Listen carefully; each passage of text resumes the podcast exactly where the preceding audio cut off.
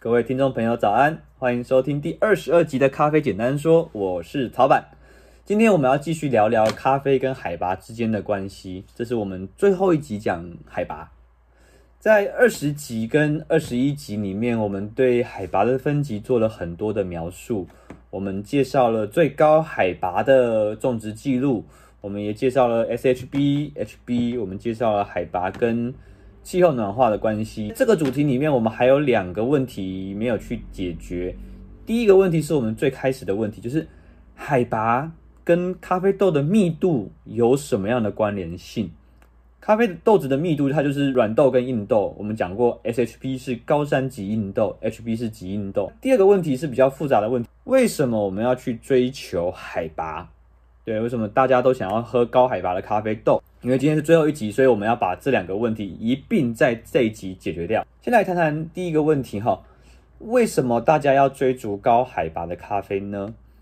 其实当我们在讨论咖啡的时候，我们可以去把其他的农作物也一并考量进来。我相信许多的朋友他都喜欢吃高山高丽菜，或者是买高山水果或高山茶，对不对？那为什么会这样子？因为最主要的原因，就是因为高山它造成的一种独特的天气现象是日夜温差大。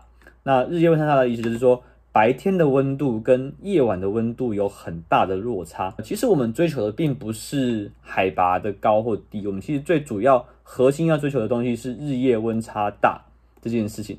只是因刚好高海拔的环境非常容易出现这样的的。日夜温差大的条件而已，所以你不一定要只有高海拔才能够日夜温差大。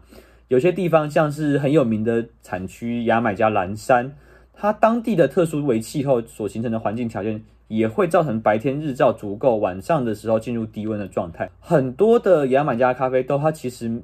海拔没有很高，但是它的品质也是非常非常的好。再来，我们要简单的说一下植物的生长机制。植物会在白天进行呼吸作用跟光合作用。光合作用就是形成植物所需要的有机物质，而呼吸作用是消耗掉这些物质，然后产生能量。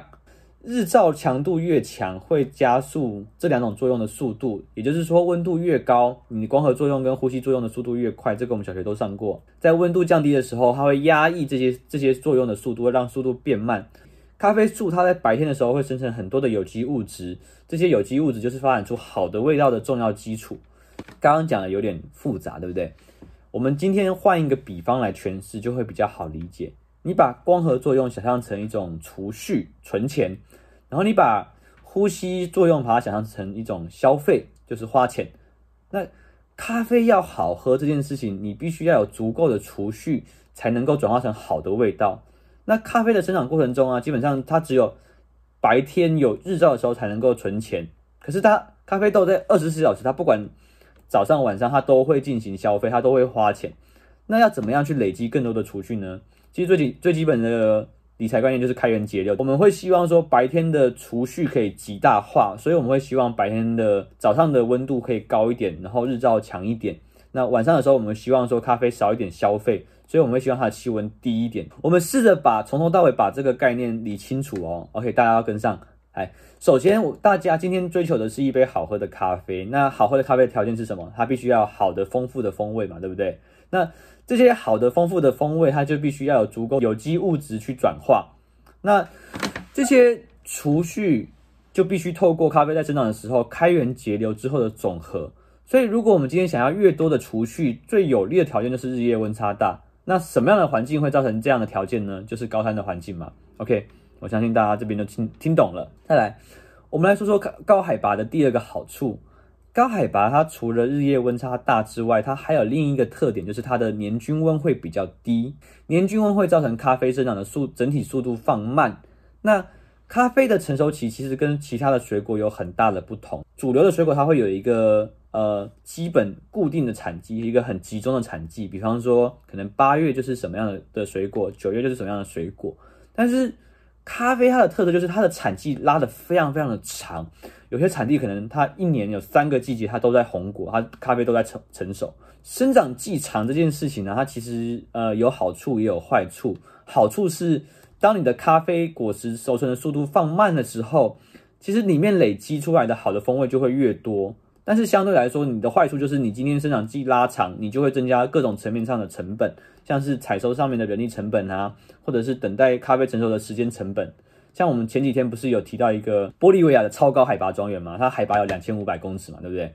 那这就让它产生一个跟其他咖啡庄园不一样的地方，就是它一年四季都有都有聘那个采收工人，因为大部分百分之九十以上的。呃，庄园它采收工都是临时工，那只有在产季的时候会出现在咖啡农场里面。但是玻利维亚的这个超高海拔庄园呢，它的员工就是那种很长期配合的员工。所以我们这边也同时回答了另外一个问题，就是咖啡密度跟海拔之间的关联性。高海拔它最后一个好处就是，有的人会说是降低病虫害的骚扰。不过这个说法其实我自己个人的观点是不太同意的，原因是因为我刚刚第一个是我之前有讲过。全球暖化的影响啊，其实病虫害的影响范围已经扩大到病虫害的学家他们完全没有办法去预料到的范围。很多的咖啡的病虫害，它其实会影响到的是，甚至会高到一海拔一千公尺以上的地方也会遇到病虫害。所以我觉得高海拔降低病虫害这件事情其实没有什么说服力。第二点，如果你从食物上面来看的话，其实生物多样性这件事情，如果它一旦趋向于单一化的时候，它就很容易造成整个。平衡的失衡。可是我们在农业上面，如果想要追求最大的经济利益的时候，我们种咖啡一定是密度越高越有效益，对不对？但是如果你今天的农业一旦变成单一种植的时候，你是不是就会造成就是生物多样性降低嘛？那它就会造成这样的一个失衡。所以原本可能比较没有影响力的病虫害，它会因为这种高密度的种植，让它的影响力成倍数的放大。简单来说，就是说你今天种越密的咖啡，今天只要病虫害一来，它带来的影响性可能会。更大，而且会更不不可收拾。今天我们讲的有点多，因为今天毕竟是海拔分级的一个收尾。那最后的广告时间，我们要来广告一下。